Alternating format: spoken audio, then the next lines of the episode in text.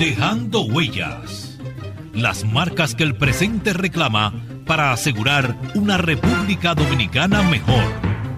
Dejando huellas.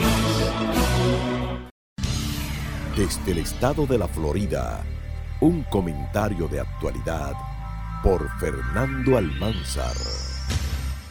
¿Qué tal amigos? Les habla el periodista Fernando Almanzar con un comentario especial desde Miami para Dejando Huella. Casi desde su nacimiento hace ya 246 años, Estados Unidos ha sido una de las principales potencias del mundo. Esta gran nación ha peleado en guerras mundiales, enfrentado ataques terroristas y desastres naturales, también mortíferas crisis de salubridad, esclavismo, segregación y discriminación racial bancarrotas, colapsos económicos y hasta escándalos políticos en el corazón de su poder ejecutivo, como pasó durante las presidencias de Richard Nixon y Bill Clinton.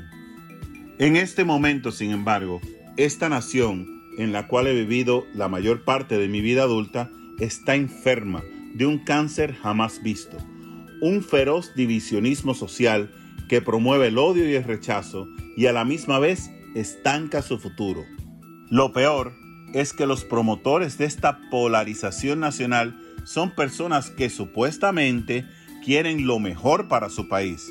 Se autodenominan patriotas y aseguran ser fervientes creyentes de la Constitución, la libertad y la justicia.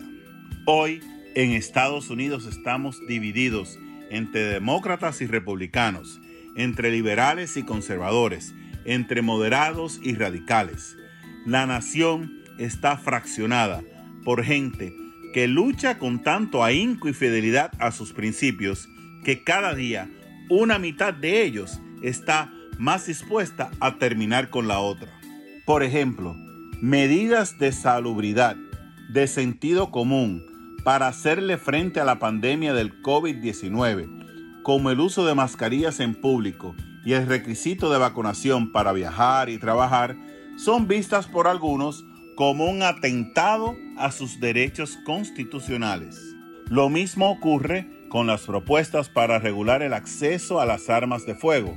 En momentos cuando en lo que va de año en el país se han reportado 450 tiroteos masivos y cerca de 30.000 personas han muerto en 2022 a consecuencia de disparos, todavía hay quienes opinan que el derecho de portar armas que les otorga la segunda enmienda de la Constitución es algo sagrado, intocable y que no debe ser cambiado nunca. Y es que la tolerancia en Estados Unidos se fue de vacaciones y parecería que con un pasaje de ida y sin retorno. Es como si algunos de los ciudadanos quisieran eliminar al país por completo. No existe ya un debate civilizado y todo el que piensa diferente a uno automáticamente se convierte en tu enemigo. En las últimas semanas, las noticias han estado protagonizadas por los problemas legales del expresidente Donald Trump, quien todavía no ha sido juzgado y actualmente está siendo investigado por el Departamento de Justicia de Estados Unidos. Y no es que yo, a título personal, esté en contra de Trump. Lo que ocurre es que cuando la evidencia presentada incrimina a una persona, es muy difícil querer tapar el sol con un dedo. Hace unas semanas en el Congreso, un comité investigador presentó una montaña de evidencias en contra del exmandatario que demostró cómo éste movió todas las fichas a su alcance para revertir el resultado de la elección de noviembre de 2020 que le dio la victoria al presidente Joe Biden. Trump nunca, nunca, nunca ha reconocido su derrota. Mintió entonces y sigue mintiendo hoy sobre el infundado fraude electoral que supuestamente ocurrió en su contra.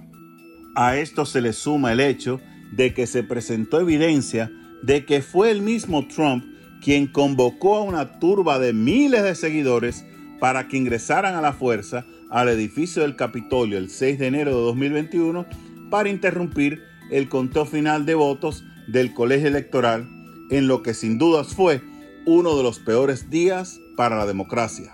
El más reciente escándalo del expresidente Trump cobra vida a raíz del allanamiento el pasado 8 de agosto de su mansión de Mar a Lago en Palm Beach, Florida, cuando agentes del Buró Federal de Investigaciones, FBI, encontraron 15 cajas repletas de documentos oficiales, de los cuales 67 eran de índole confidencial, 92 secretos y 25 ultra secretos. Trump ahora está siendo acusado por el Departamento de Justicia de haber escondido o cambiado de lugar documentos clasificados del gobierno. Una situación, cabe destacar, que pudo haberse evitado ya que por más de siete largos meses la administración Biden le pidió a Trump que devolviera lo que él se había llevado de la Casa Blanca antes de abandonar su puesto. La buena noticia para Trump es que en Estados Unidos todo ciudadano es considerado inocente o no culpable hasta que se pruebe lo contrario. Pero claro, para eso el acusado debe ser sometido a un proceso judicial donde las evidencias son presentadas y se demuestra si es culpable o no. El problema radica en que el voraz divisionismo sociopolítico que padece Estados Unidos ni siquiera quiere que Trump tenga un día en corte. Esta semana, por ejemplo, el senador Lindsey Graham, republicano de Carolina del Sur y una de las principales voces conservadoras del partido, auguró que si Trump es enjuiciado, habría disturbios y violencia en las calles. Lo triste del caso es que el senador Graham no es el único ni el primero en decir esto.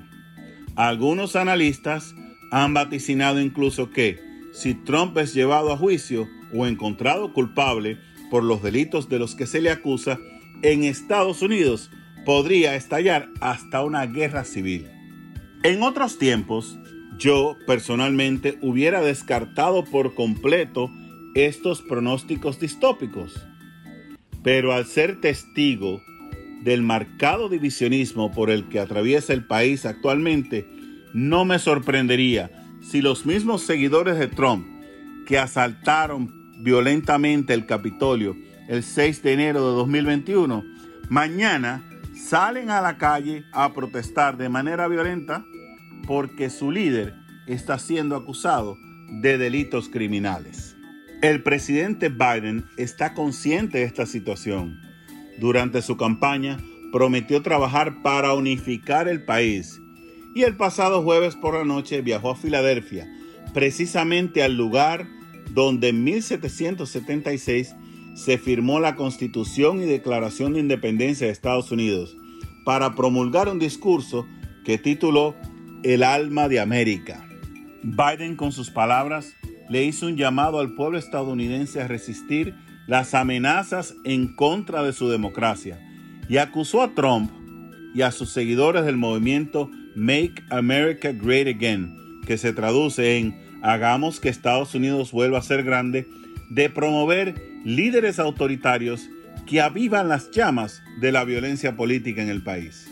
Según Biden, Trump y un pequeño grupo de líderes republicanos hoy representan un extremismo que amenaza los cimientos de la República estadounidense.